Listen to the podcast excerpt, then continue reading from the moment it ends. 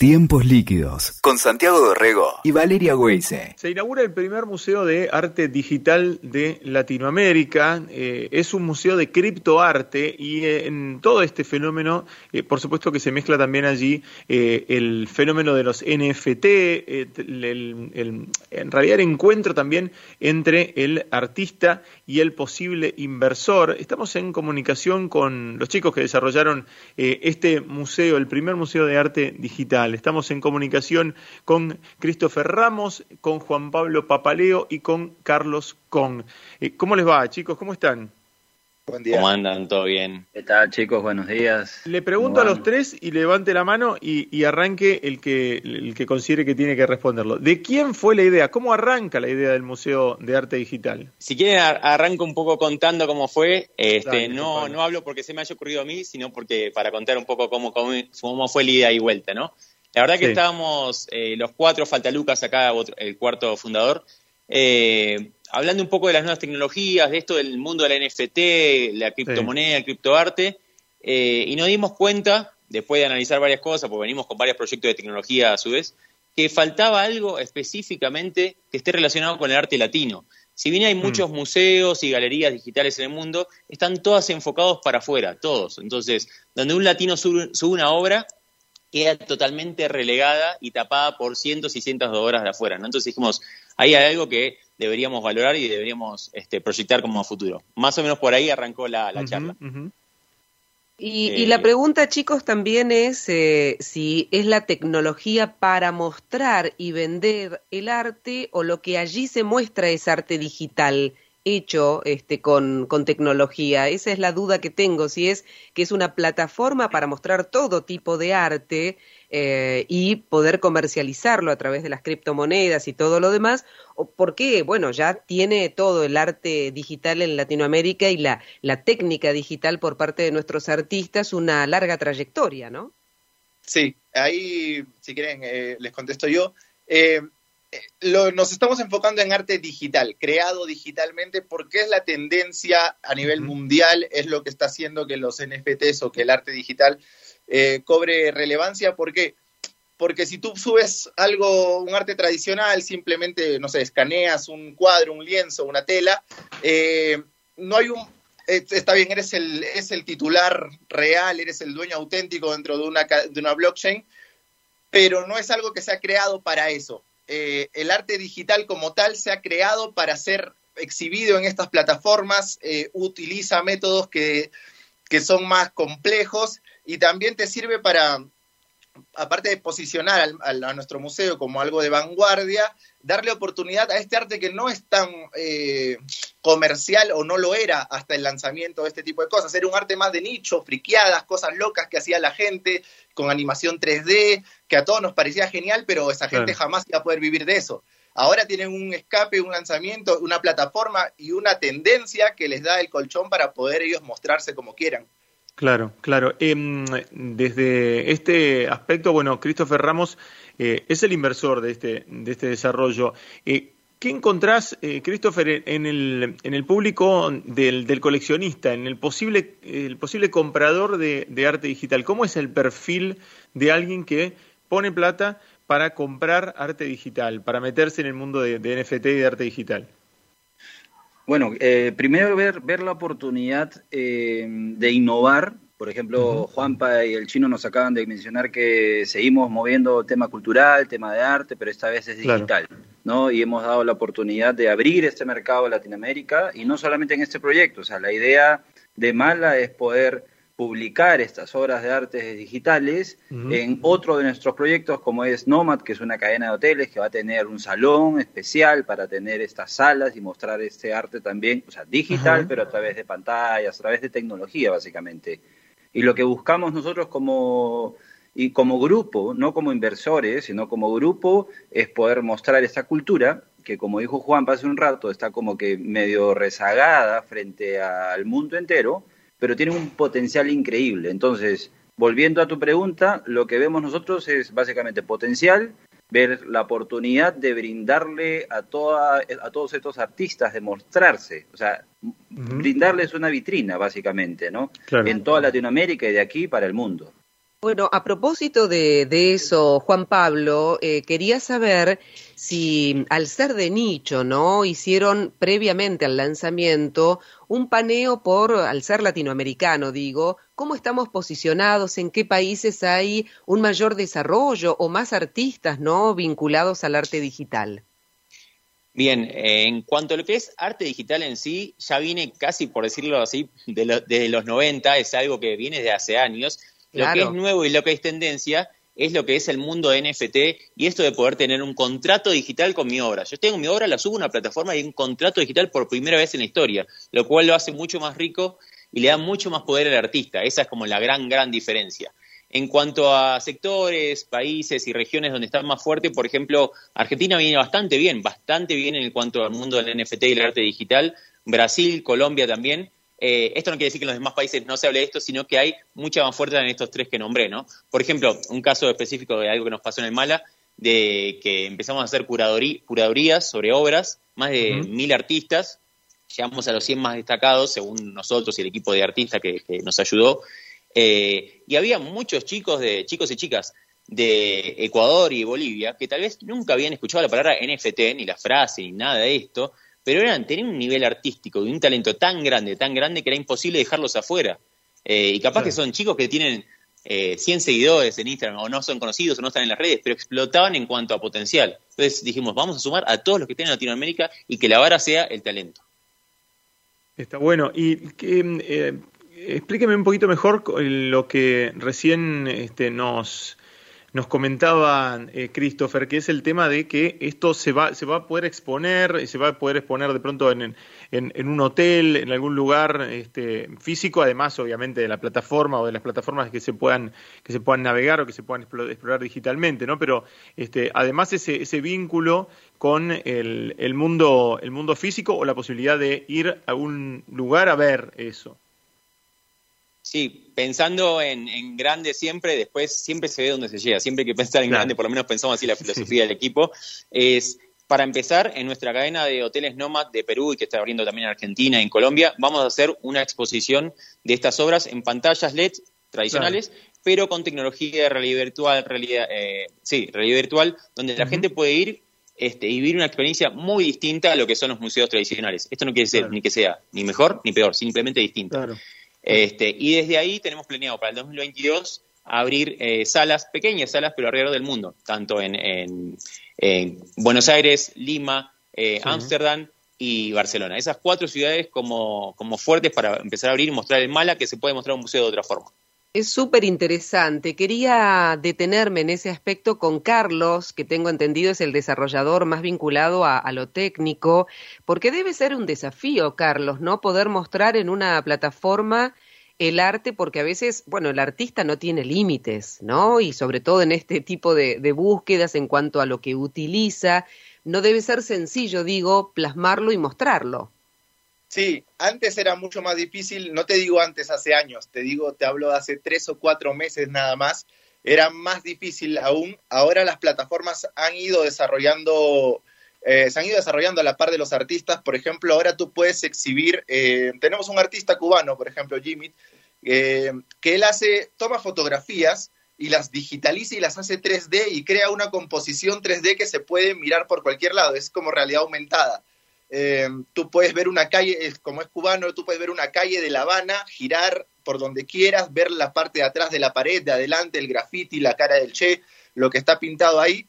Y eso antes era muy difícil de mostrarlo, porque ¿qué es lo que hacía yo? Grababa, o sea, se grababa un pequeño GIF o un videíto y eso es lo que tú mostrabas, pero no le dabas la, libertad al coleccionista o al, o al espectador de jugar con esa obra, de poder girarla, moverla, rotarla como él quiera. Ahora las plataformas ya, ya aceptan ese tipo de formatos, se han ido poniendo a la par. Entonces, ahora es mucho más fácil. Eh, yo aplico lo que otros desarrollan en ese sentido. No te voy a decir que yo he inventado una manera para, mostrar eso, pero estamos totalmente a la vanguardia de lo que, de las, de lo que las plataformas están ofreciendo para, para, como tú dices, estar a la par del el ingenio del artista. Claro, claro. Y Carlos, eh, con respecto al, a, NFT, ¿no? Y a la posibilidad de un, de un coleccionista de comprar arte digital, después atesorarlo, guardarlo, eso después se, se, puede, se puede volver a vender, se, se vende este, el ítem digital, se puede subastar de nuevo, nuevamente, ¿no? O sea, se genera una, una economía alrededor de, de ese ítem artístico digital. Totalmente, y por eso nosotros a la gente que compra las obras no le decimos eh, compradores o algo, los llamamos coleccionistas, porque es gente que aunque no lo quiera, está entrando a este circuito, está comprando una obra que al, ellos ser dueños, ellos tienen la potestad de revenderla al precio que quieran. Ellos pueden comprar una obra por mil dólares y, concebir que el artista ha progresado mucho, que es una obra genial y la pueden vender por cinco mil. Y en el momento, esto es lo importante, los artistas están eh, dentro del contrato protegidos y ganan un, una, ganan un valor de la reventa cada vez que esto, esto sucede. Si esta persona, este coleccionista, compró por mil, vendió por cinco mil, eh, el, mala se queda con una pequeña comisión que luego se le da al artista eh, por eternidad. O sea, si esta obra se vende cinco veces, cinco veces esa persona va a cobrar un porcentaje del valor de venta, que puede ser mucho, poco o, más o menos. entonces, estamos ofreciendo la oportunidad a la gente que también entre esto como una posibilidad de inversión. Eh, si ustedes entran a la página del Mala van a ver algunos datos de cuánto mueve NFTs eh, transacciones al día, en millones de dólares al mes, en, la semana, y es un mercado que se está volviendo especulativo en ese sentido. Mucha gente lo ve como un método de inversión. Compro una obra ahora por 100, 200, 300, 500 dólares y quién sabe si en un año este artista se recontra vuelve viral y esta obra vale miles de miles de dólares. Claro. Entonces, sí, no, no, no, claro, claro, estaba, eh, terminé el concepto porque estaba afirmando lo, que decías, puede suceder eso, ¿no? Que vaya increyendo el interés, ¿no?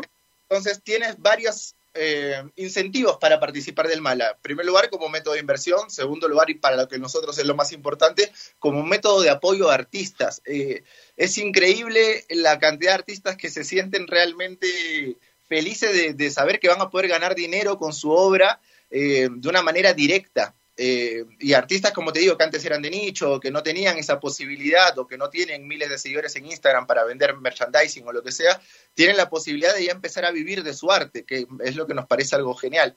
Eh, y bueno, lo del NFT es, es, algo que se va a ir instaurando dentro del coleccionismo de arte. Es, lo que va a estar en boga y estoy seguro que es lo que va a ser el futuro.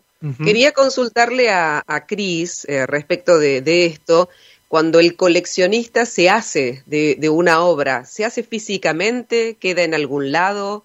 ¿Es, material o no? Digo, e, esta es una duda que tengo por desconocimiento absoluto.